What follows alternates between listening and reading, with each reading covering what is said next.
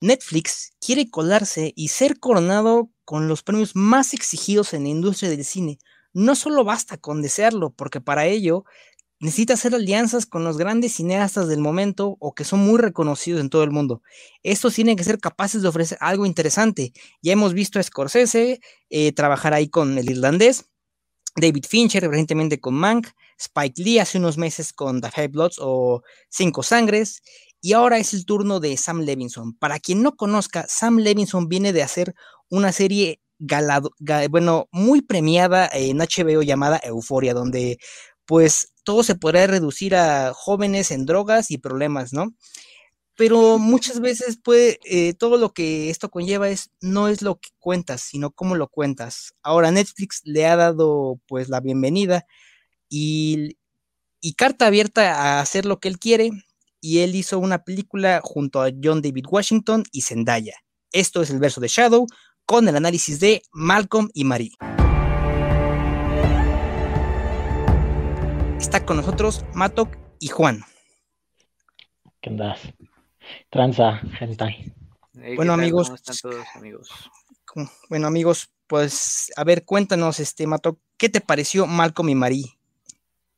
Eh, yo acabo de terminar de verla justo antes para entrar a esta emisión. Me dio también un, ratito, un ratito para poder entrar mis ideas y honestamente a mí la película sí me gustó.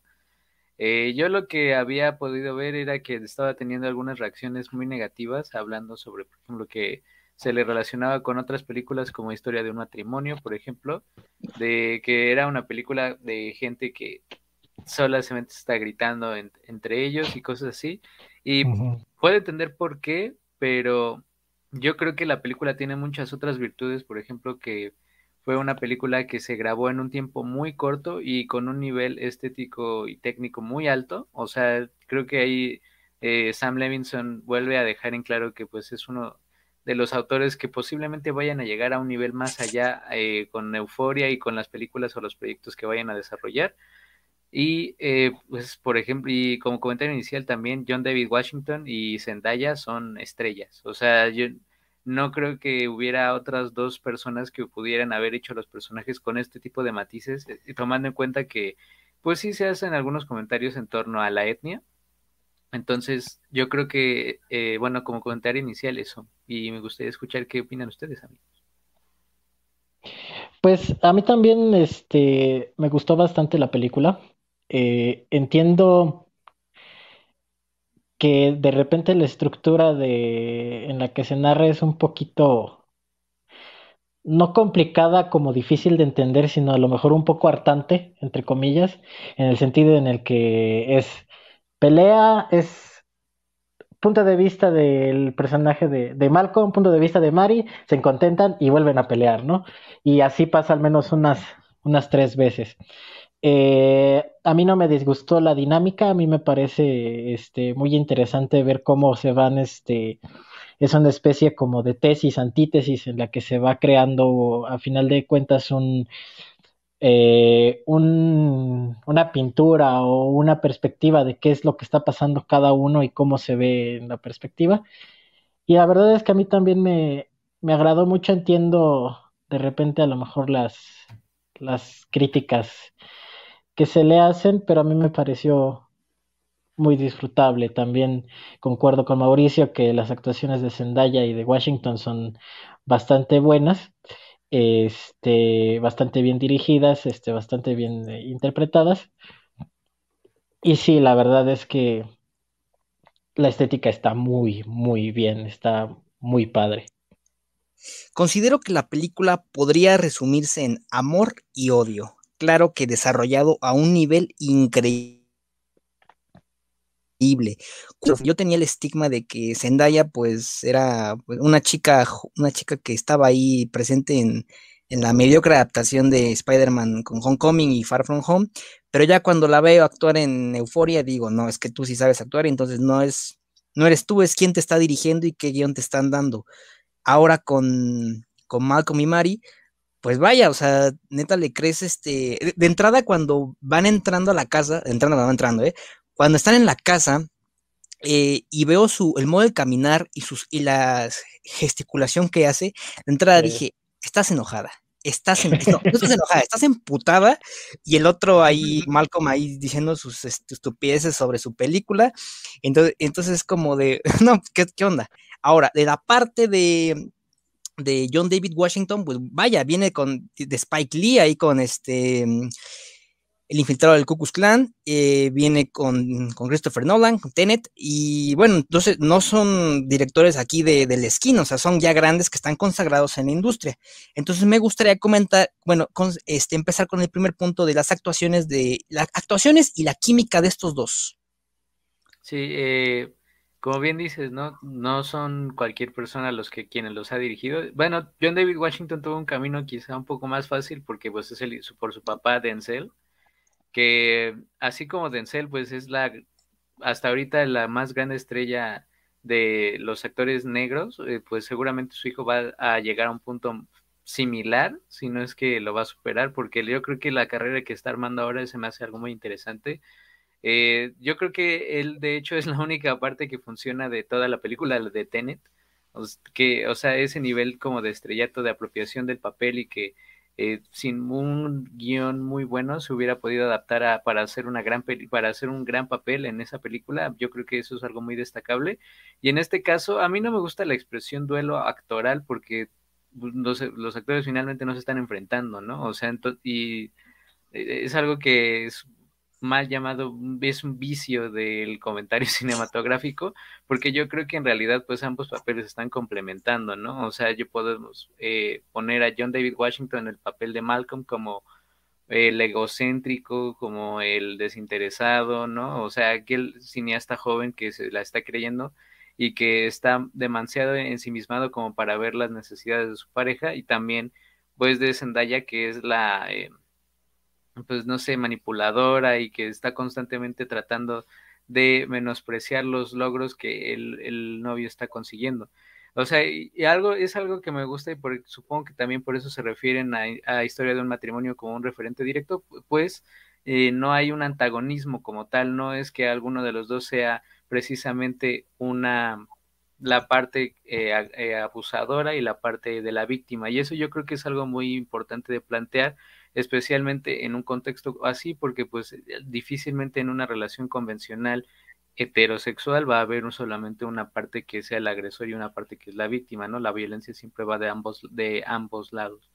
Eh, y yo creo que ahí, o sea, la forma del planteamiento en una película cargada especialmente en el diálogo, se tiene que tener un dominio eh, del rango, del rango actoral para ir transicionando, por ejemplo, entre la alegría al enojo, a la tristeza, a la decepción, que eso son eh, emociones muy fuertes y con características y por supuesto líneas muy palpables. Y yo creo que eso es lo más destacado de la película.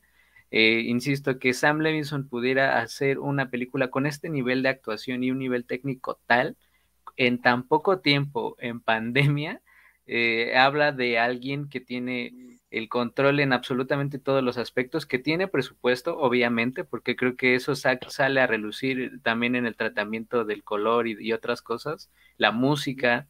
Entonces, para mí eso es algo muy destacable y creo que se está dejando de lado en el comentario de la película.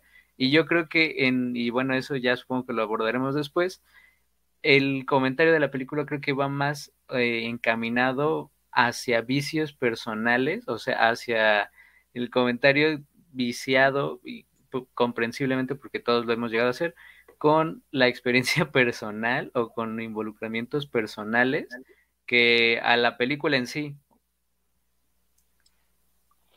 Sí, este, a mí me parece interesante eh, una parte precisamente de, de, la película eh, que menciona, hace como una especie de metacomentario en el que habla acerca de la autenticidad.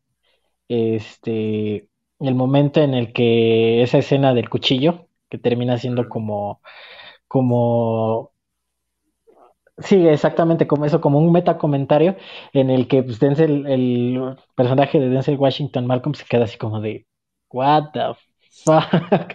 No, o sea, sí se queda como, como muy, choqueado. Eh, y a mí me parece que esa, que esa parte de la autenticidad es precisamente lo que le da a esta película este, eh, ciertas dimensiones, ¿no? Este, precisamente, como, como decía Mauricio, en una película en la que vamos a, enfocarnos en el diálogo más que a lo mejor en este eh, en otras cosas, o sea, está completamente basado en lo que se están diciendo y cómo se lo están diciendo, pues sí es este, sí necesitas este tener esa dimensión de, de que realmente lo están sintiendo, ¿no? Porque de otra, de otra forma no entiendes, este, no entenderías qué es lo que están pensando. A final de cuentas, pues eh, la actuación es, este, es dar ese detalle que te haga sentir que estás dentro de, a lo mejor no dentro de la discusión, pero que sí veas y te sientas como, como en ese, en ese ámbito, ¿no? Algo interesante que estaba pensando mientras lo estaba viendo es que termina siendo como ver a tus, o ver a una pareja a lo mejor como muy cercana a pelear, ¿no? Es este, eh, a lo mejor no conoces a estas personas, pero precisamente por cómo se van presentando las cosas, como que empiezas a involucrarte emocionalmente con ellos y también te dan ganas de decirle a, a Malcolm, cállate, güey, cállate a la verga, güey, ya. este, porque sí, este, sí termina siendo una, eh, te, te, involucras, ¿no? Y te, te terminas desesperando de, alguna u otra manera, ¿no? Entonces sí, sí, a mí me parece muy interesante y precisamente esa parte del diálogo a mí me, me gustó mucho tanto por cómo se presenta, por lo que dice, ¿no? Esto que dicen sobre cómo es el diálogo, yo al principio lo em, empecé a notar ahí en mis notas como actitudes muy tóxicas, ¿no? Ya cuando va a la mitad de la película, ya cuando va acabando, pues me da la sorpresa de que me estoy reflejando mucho y también me estoy yo proyectando en estas personas. Yo creo que en algún momento de la vida hemos sido tanto el personaje de Malcolm o el personaje de Marie, porque sí, sí me sentí muy, muy identificado con Malcolm, ¿no? El, querer a veces eh, sentirme muy narcisista y, también con el, el, personaje de Marie, este, querer menospreciar los logros de los demás, sobre todo este, en, un, en ámbitos, bueno, con relaciones muy personales, no solo de pareja, sino también amigos o familia. Eh, o sea, entonces yo me quedé de hasta qué punto este, esta historia, este guion está trabajado para que tú como persona te sientas identificado con, con lo que te están presentando. Sí, eh, yo creo, por ejemplo, digo, eso es algo muy importante también luego en la percepción de las películas y eso va también encaminado hacia otro más de los matices que es particularmente importante del comentario socio, ¿cómo decirlo?, sociointelectual de la película. Por ejemplo, cuando alguien dice yo no conecté, o sea, es pues básicamente no me gustó, ¿no? O sea, por X o Y, porque mi experiencia, mi persona, mis vicios, mis vivencias, como sea, no te dejaron, eh, no te permitieron tener una apreciación diferente de la película, eso es algo totalmente válido y es un juicio, el primer juicio que todo el mundo emite sobre una película, ¿no? Inclusive, este, pues quien nos hemos dedicado a, esto, pues es obvia, eso es lo primero que piensas, ¿te gustó o no te gustó? Ya después puedes entrar en otro tipo de cuestiones.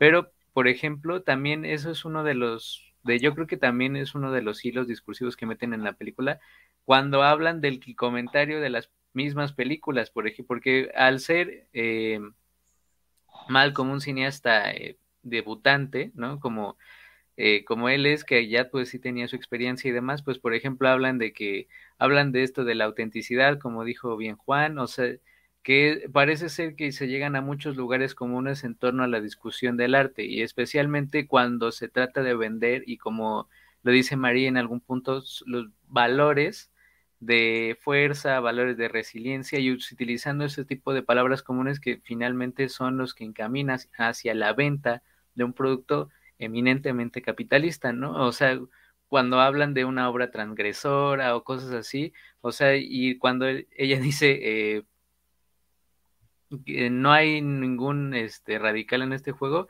a mí yo, yo también he llegado a, llegar a pensar eso, o sea, realmente qué tan transgresor eres si tú estás en una industria de miles de millones de dólares donde te está, eh, hay, es una, las decisiones que tomas pues finalmente también están alrededor de varias cabezas.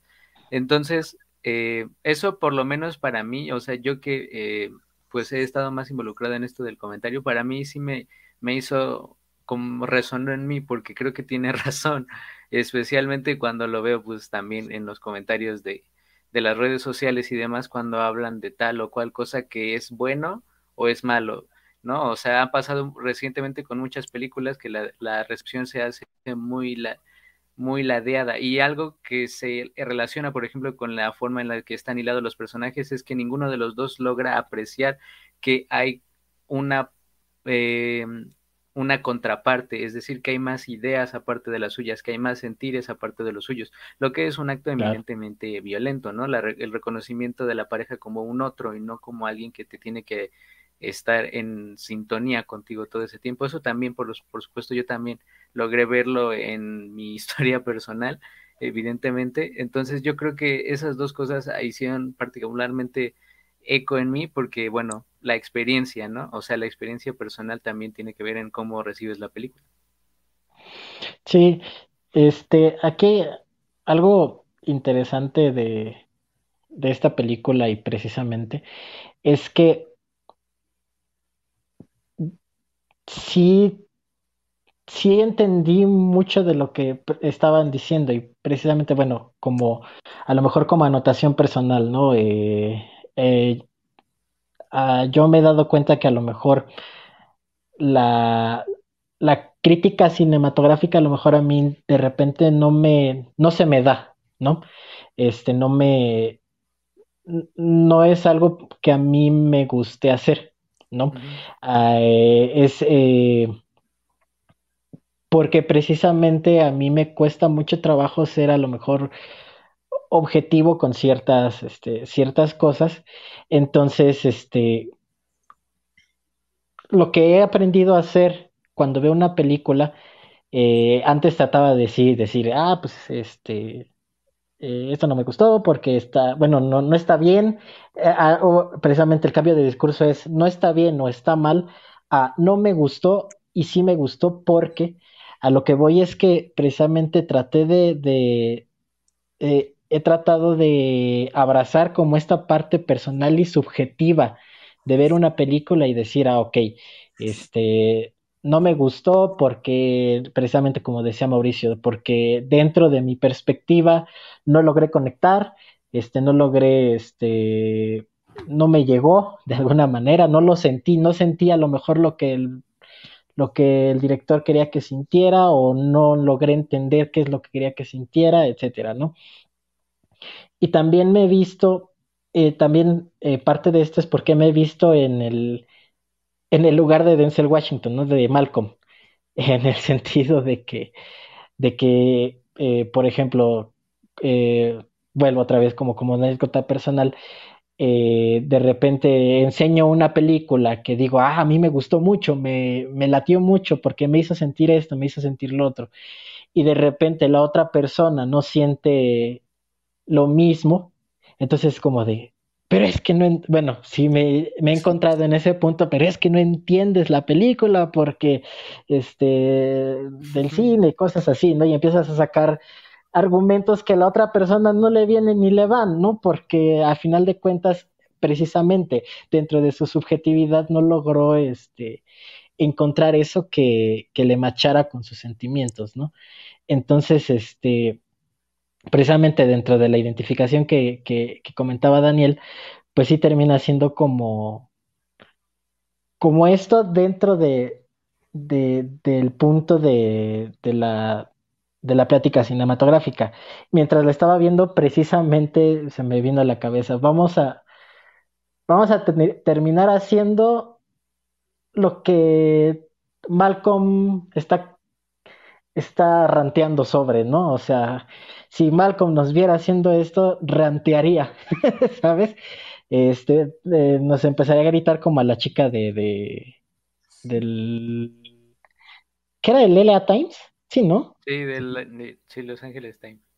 De Los Angeles Times, entonces, Este, a mí, bueno, a mí me pareció como muy gracioso porque incluso también tiene esas partes como dentro de toda esta autenticidad, a lo mejor tenía como estas partes de humor, como de absurdismo, es así como de, ah, eso qué, güey. o sea, sí tenía como, y estaba como puesto entre, entre, entre discusiones, ¿no? Eh, e incluso lo que empezaba las discusiones de repente era así como de, ah, eso qué, ¿no? Como la parte donde se va a hacer pipí, que ya estaba aquí en el, en el punto que dices, espérame, espérame tantito, así quédate, así quédate, no, te muevas. O sea, a mí eso es algo que me parece muy incluso irreal, o sea, creo que ese es mi problema con la película. Está muy irreal, o sea, ese tipo de cosas, se va, va, regresa y luego, luego el Zendaya le, le, vuelve a reclamar. O sea, no sé, o sea, ya se veía ahí que ya era para que siguiera, o sea, para que teníamos que juntar una hora cuarenta. Es que, que en ese sentido, yo estaba viendo una pelea muy, muy humana, porque eh, me ha tocado vivirlo eh, personalmente a lo largo de mi vida. Eh, este, en ese sentido de que, ok, tú quieres solucionar esta cosa y la otra persona está encaminada en su idea y tú estás también encaminado en tu idea y ambos creen tener la verdad y hasta que se llega, entre comillas, a un consenso, y hay paz por el momento, que en este caso sería cuando ya se empiezan a abrazar, se empiezan a besar, se empiezan a acostar ahí, y qué bonito, y qué amor, y qué mi vida.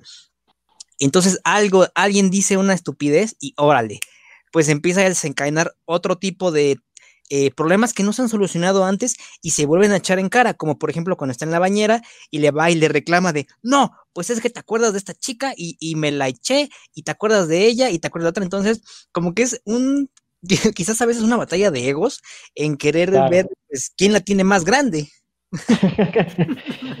sí, precisamente eh, creo que parte de, de, esto, digo, yo concuerdo con, con, Mauricio en que de repente es como muy irreal y muy, ¿eso qué, güey? ¿No? O sea, eso, bueno, no, no sé si pasa, afortunadamente creo que no, no he estado en una pelea de tantas horas, pero este, pero, eh, pero sí se siente, a lo mejor dentro de la irreal como muy chistoso. No sé si era como el, el, punto de hacerlo, de presentarlo de esa manera, porque a mí me pareció como muy, muy resaltable esa parte donde se va al baño, porque sí es como muy cómica, no sé, bueno, a mí me pareció como muy cómica, eh, no sé si fue intencional o no, pero este, pero sí, ¿no? Ya, incluso cuando, cuando llega, ¿no? Que, que ya hasta le, ya estaba a punto y que le dice, ¿te puedo preguntar algo? Y es como de, puta madre, otra vez.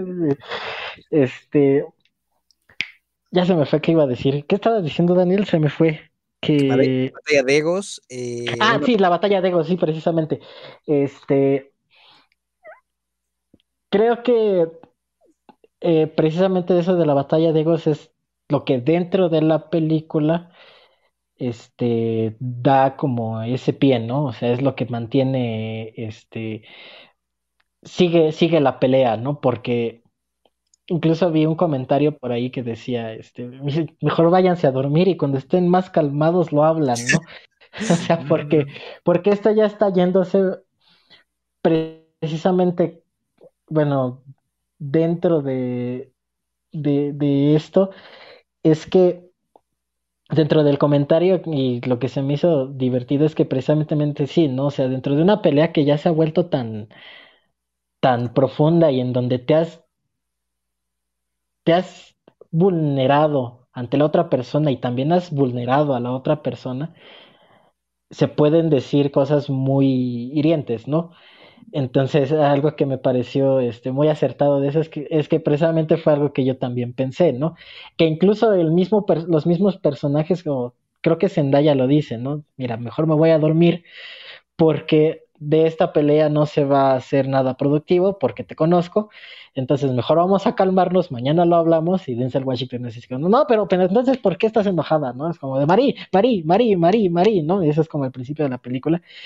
Y, y termina siendo a final de cuentas, pues los dos, uno, uno se vulnera, se ataca, como dice Zendaya, le da hasta vueltas al cuchillo, obviamente el otro se emputa y pues el otro va a empezar a, vulnerar también, entonces va a llegar un punto en el que va a, a, golpearse, ¿no?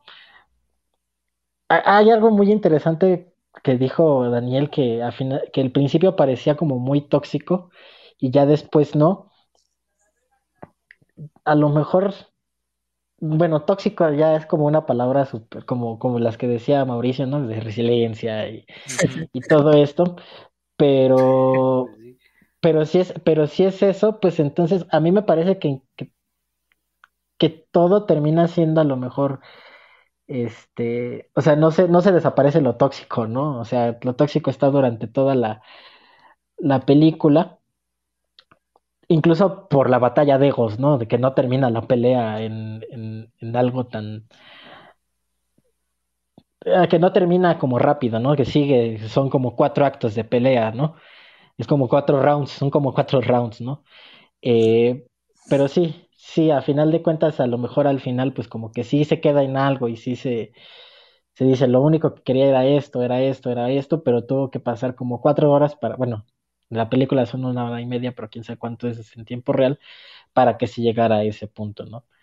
Ahora, este es un comentario, bueno, esto que estoy diciendo pues es súper personal, ¿no? Y termina siendo como dentro de este de esta inmersión que hice en la película. Sí, yo, por ejemplo, eh, hablando sobre la pelea, eh, ¿no les parecía que eh, yo, contrario a lo que dice el buen Shadow, yo la verdad pensaba que estaba al principio muy centrado y después se fue haciendo peor. Y pues, o sea, por ejemplo, y a mí me parecía, es algo que a mí me llama mucho la atención de la película y que creo que es uno también de los errores que me parece demasiado eh, sobreescrito. Con, me refiero con esto a que eh, el diálogo se me parece demasiado, con una carga demasiado intelectual. Es decir, cuando tú estás peleando realmente hablas sobre terroristas emocionales, sobre este, dependencia, sobre eh, esos tipos de aspectos que ahora se hablan abiertamente de las relaciones. O sea, realmente discutes con ese tipo de palabras, con ese, o sea, realmente hay alguien que piense eso mientras está peleando, así de, es que mi novio es un terrorista emocional, es que mi novio es esto, es que mi no, o sea, o, mi novia no sé qué, siempre trata de minarme y trata de, este, hacerme sentir peor, no, no, o sea, tal vez eso lo piensas, pero realmente alguien lo dice, o sea, como para que fuera un nivel de verosimilitud, porque por ejemplo, yo creo que uno de las, de los intentos, e irónicamente es a lo que se refiere la película, es la Em, autenticidad. Cuando alguien refleja este tipo de las relaciones personales, pues tiene que ser auténtico, si no nadie lo va a creer, ¿no? O sea, por ejemplo, la historia de un matrimonio, creo que la, más común, lo más verosímil que había, por ejemplo, eran ese tipo de peleas que eran totalmente emocionales. El diálogo se, se, sentía salido directamente de la emoción del hígado, o sea, no estaban tratando de hablar de terrorismo emocional o, algo así, o sea, realmente alguien discute así y por ejemplo, y eso yo creo que es uno de los vicios que por ejemplo ahora ha caído en el actual mundo de entretenimiento del lado liberal, como quieran ponerlo woke, entre comillas, que es dentro para tocar todos los puntos de, de una agenda en específico, creo que se vuelve demasiado eh, extenso en el, en el aspecto discursivo. Me refiero aquí que tratan de cubrir muchas cosas mm, en el aspecto para quedar bien, o sea, para que una relación se vea verosímil, pero están logrando todo lo contrario. Entonces, aquí al menos eso es lo que yo percibo y eso me refiero exclusivamente al diálogo, porque creo que la actuación y, por ejemplo, la forma en la que estaba bloqueada la escena para que luciera más íntimo, eso lo hicieron bastante bien.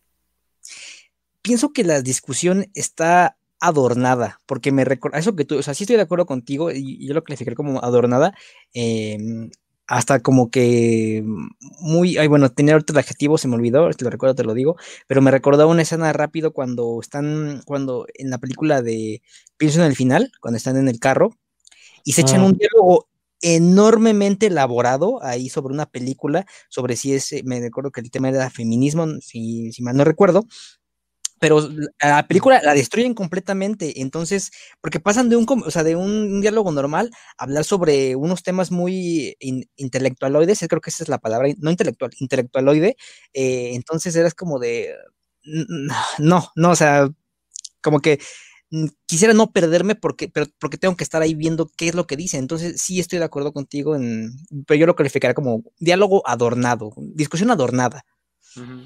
Sí, yo también, yo también estoy de acuerdo de que eh, la discusión es como súper, termina usando como terminología súper específica eh, cosa que, por ejemplo, no haces, como decías, en una discusión, ¿no? O sea, por ejemplo, en historia de un matrimonio, es, es más, este, incluso cómo termina la pelea, ¿no? Que es más de, quisiera que te mueras, este, cada día, espero que no me acuerdo cómo va, pero esa, esa es la idea, ¿no?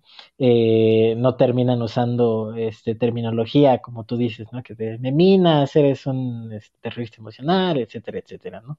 A menos que lo conozcas y seas como muy entrado en ese, en ese tema, eso no te va a salir del, del hígado, eso no, como dices, ¿no? Eso no te va a salir del corazón, de, de, de tus sentimientos.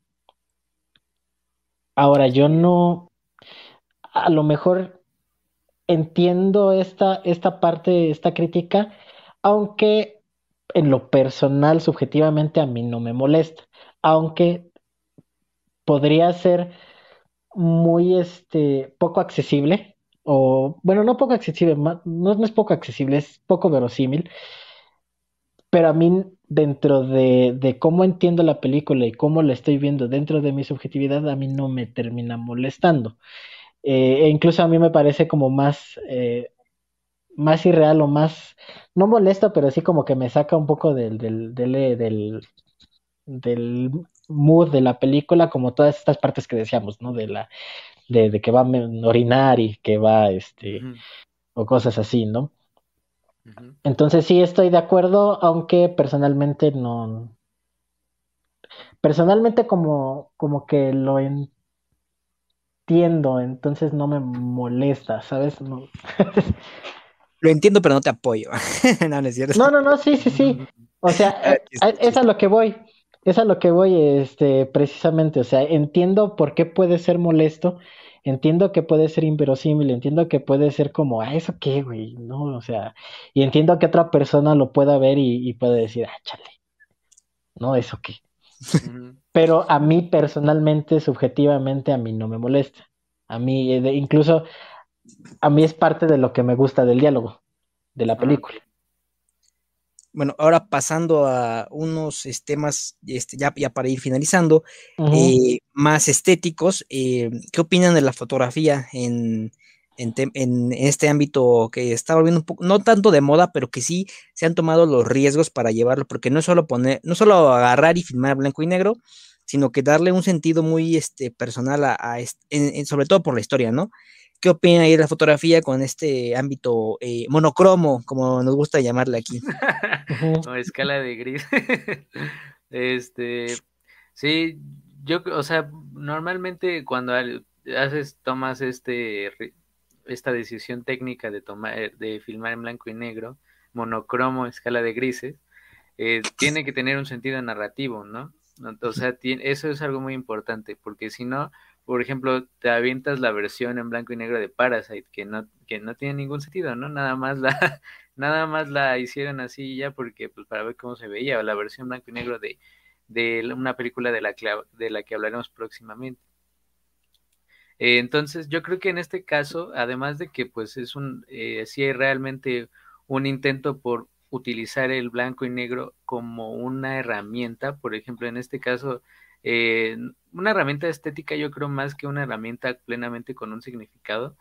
El, la, forma en la que están iluminadas las, por ejemplo, las pieles, hay, hay muchas escenas donde ellos no tienen una prenda de ropa, entonces eso tenía que iluminarse de cierta forma, también cuando están, cuando, y hay una imagen en la que yo me recordé mucho porque está muy bien, muy bien tirada, es cuando ella sale y se le queda viendo por la puerta del patio a él en una ventana, en una puerta de, de cristal.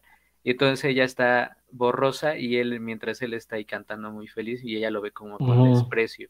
O sea, ese, ese tipo de, de imágenes son las que quedan finalmente también como dentro de la experiencia del blanco y negro, porque eso no hubiera tenido el mismo significado si lo hubieras tirado a color.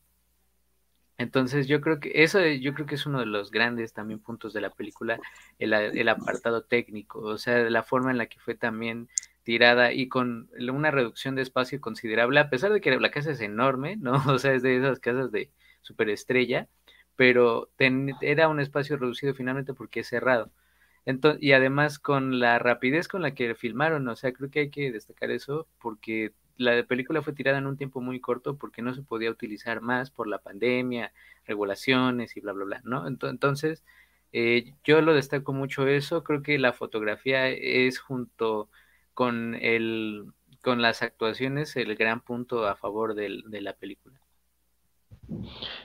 Sí, yo también encuentro la estética muy, muy interesante para lo que quiere contar la película.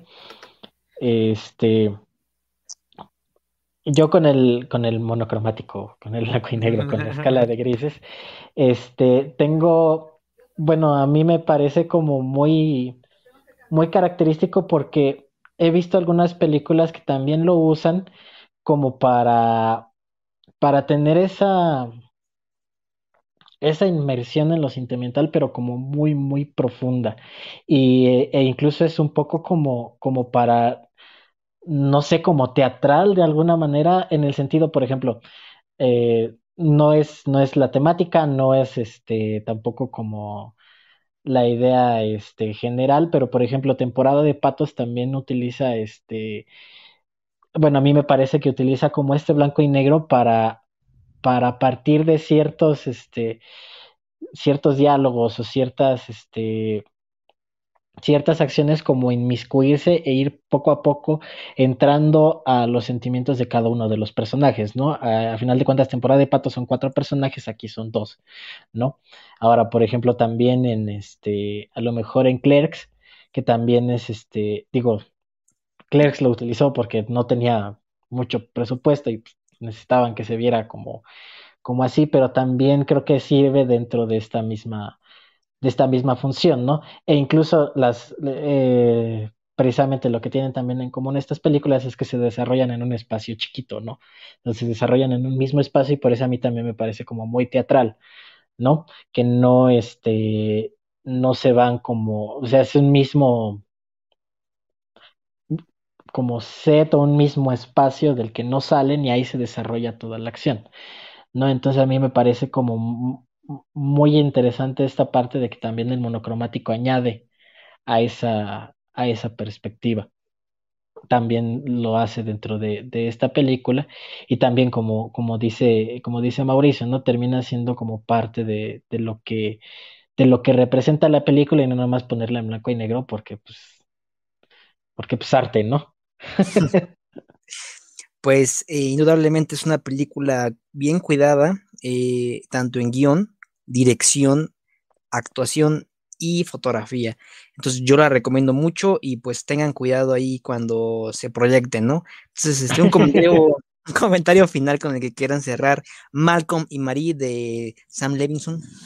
Sí, eh, yo creo que hablando de, digo, pasa con este y pasa con muchas otras películas, ¿no? Como una de la que hablaremos próximamente, pues que una película pues no esté como afín a tus a tus ideas o a tus preceptos personales o, o mentales, o sea, mentales de mentalidad, pues no quiere decir que sea una mala película, ¿no? O sea, y menos, en, yo creo que en esta es muy notorio, digo, si hay alguien que particularmente, pues, si algo no te gusta a ti, bueno, pues estás en todo tu derecho, ¿no? O sea, nadie tiene la verdad absoluta, pero pues creo que hay virtudes que no se pueden omitir, ¿no? O sea, y ya las hemos ah, discutido extensamente. Y a mí, a mí sí me gustó la película, digo, creo que me iba, yo pensé que me iba a gustar mucho más, ¿no? Porque desde cómo se veían las imágenes y por Sam Levinson, por, por cierto, aprovecho para hacer una recomendación.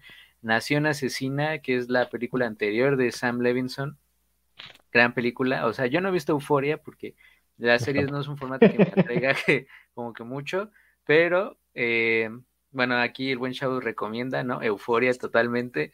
Eh, yo recomiendo totalmente Nación Asesina y pues por eso se vean la película, valórenla y pues adelante, ¿no? Sí, yo, a mí también eh, creo que concordamos en que la película es, es, es interesante para ver.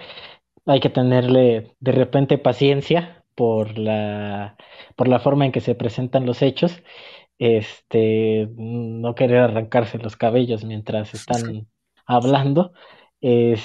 Y también, lamentablemente no, no he visto Euforia, pero eh, la verdad yo este, antes de ver la película no sabía que Sam Levinson había hecho Nación Asesina. Ya cuando me metí a ver dije, ah, órale. Sí, sí, Nación Asesina es mucho más, este, si esta película es, este, eh, evoca como en lo sentimental, Nación Asesina es como su, también tiene su parte como, como sentimental, pero es mucho más agresiva en lo que quiere decir, ¿no? Este, no sé euforia, eh, pero sí es algo que, que después de ver esto creo que sí es algo que necesito ver. Bueno, Euforia está en HBO, ahí por si gustan. Eh, Malcolm y María es de Netflix. Y este, pues ahí, chequenla y nos, pueden, después nos dicen qué tal les pareció. Este fue el análisis de Malcolm y Marie con el verso de Shadow. Nos vemos en la próxima.